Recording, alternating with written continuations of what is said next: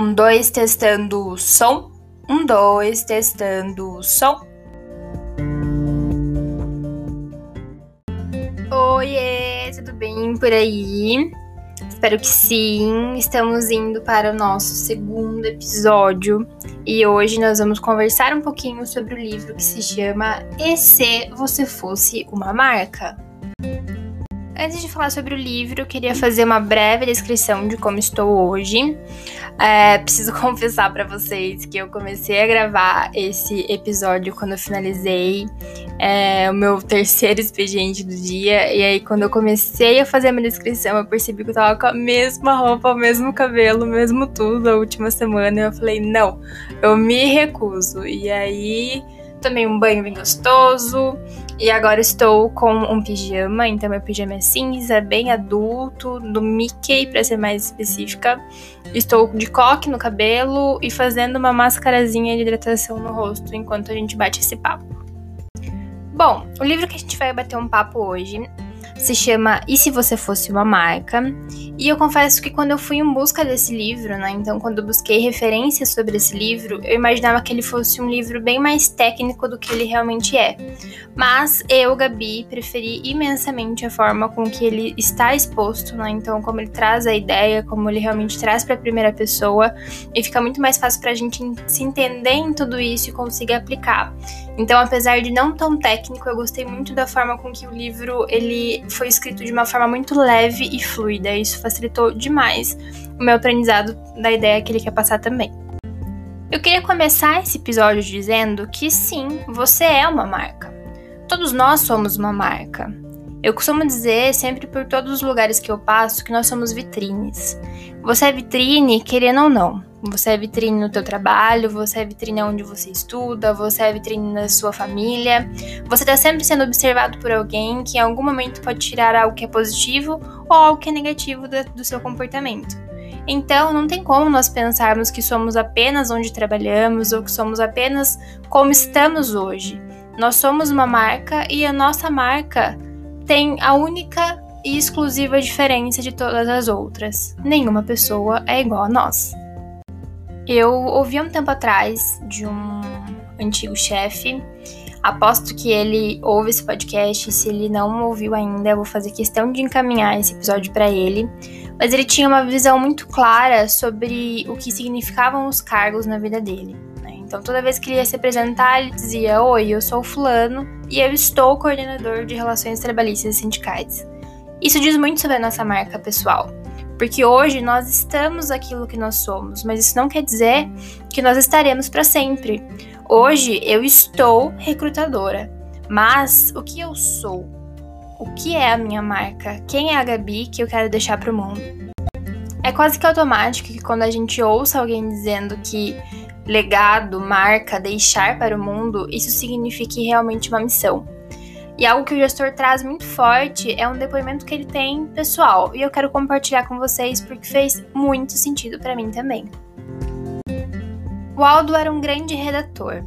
Ele tinha uma carreira muito renomada, uma passagem muito grande por várias agências que são agências estrondosas no Rio de Janeiro. Em determinado momento, o diretor da agência foi desligado e eles passaram por uma mudança de gestão. E durante essa mudança de gestão, houve uma reestruturação de equipe.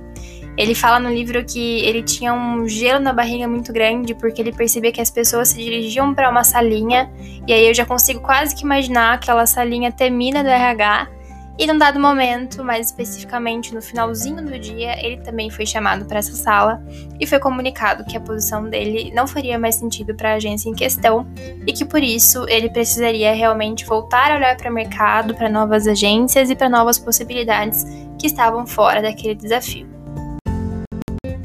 É óbvio que aquilo foi um choque muito grande para ele, não só por conta da demissão em si, mas principalmente porque havia toda uma mudança por detrás. Ele tinha se mudado de estado para realmente conseguir assumir essa cadeira e logo depois ele se deparou com essa surpresa. É natural que algo assim nos deixe sem estruturas, e não foi diferente com ele. Só que a partir desse momento ele começou a buscar outras alternativas, então outras iniciativas, outras formas de empreender e de conseguir colher resultados que só dependiam dele. O empreendedorismo realmente nos traz essa possibilidade. mas em algum momento ele entendeu que faltava uma peça muito importante naquela equação, e a peça era ele mesmo. Parece óbvio, né? Mas é muito mais complexo do que a gente imagina. E aí eu posso falar por mim também. Eu já fui muitas coisas. Eu já fui boleira, eu já fui RH, olhando para questão de relações trabalhistas e sindicais. Eu já militei por causas de diversidade e inclusão. Eu já quis ter voz de várias formas mas em vários momentos eu me perguntei aonde eu estou nisso tudo. E eu sei que você tá lá. Eu sei que você também tá fazendo o seu melhor. Mas quem é você de forma genuína nisso tudo?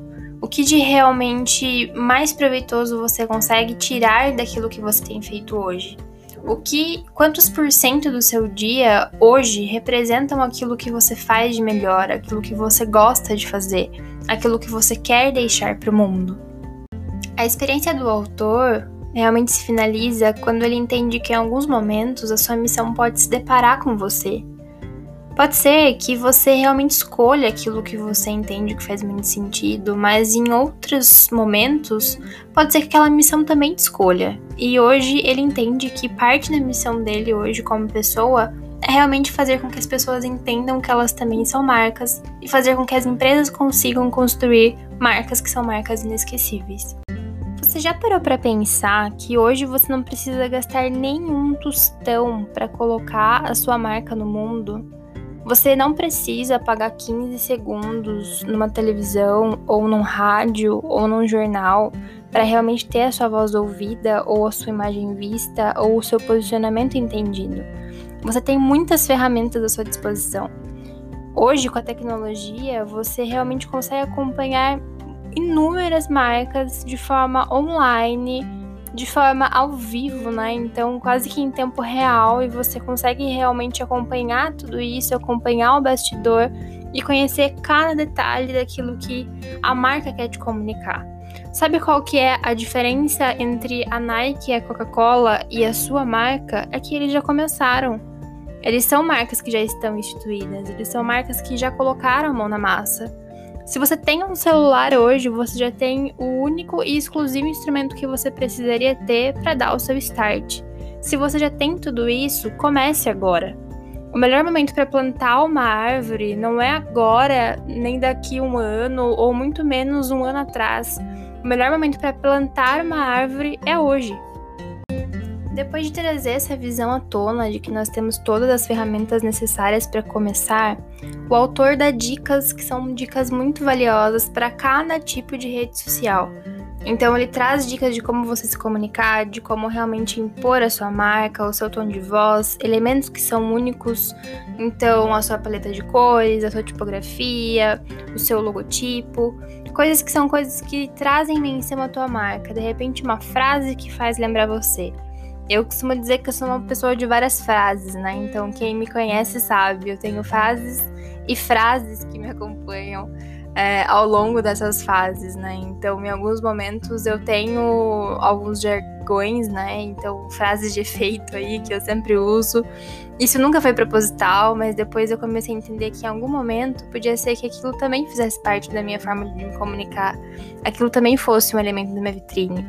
E aquilo é muito rico realmente, porque durante o decorrer do livro ele te traz dicas que são específicas para cada tipo de conteúdo. Então, o que isso significa? Que aquilo que você vai se posicionar e de que forma você vai se portar no Twitter é totalmente diferente da forma que você vai se portar no Instagram, por exemplo. E muito mais diferente ainda da forma que você se portaria no LinkedIn. Ah, Gabi, então você está querendo dizer que esse é um livro só para quem gosta do marketing, quem gosta do posicionamento e quem quer ser blogueirinha? Não, gente, esse é um livro para todo mundo que realmente entende que quer deixar uma mensagem com o mundo e que quer compartilhar isso com o maior número de pessoas. Não para de pensar que você precisa ter um monte de ferramenta, um monte de coisa à sua disposição e estar sob o controle das coisas. Se você não é uma marca, você é uma mercadoria, como bem disse Kotler há muito tempo atrás. Se você realmente busca deixar algo no mundo e se você tem essa, esse anseio por fazer com que a sua voz seja ouvida e que a sua mensagem seja compartilhada, esse livro é para você.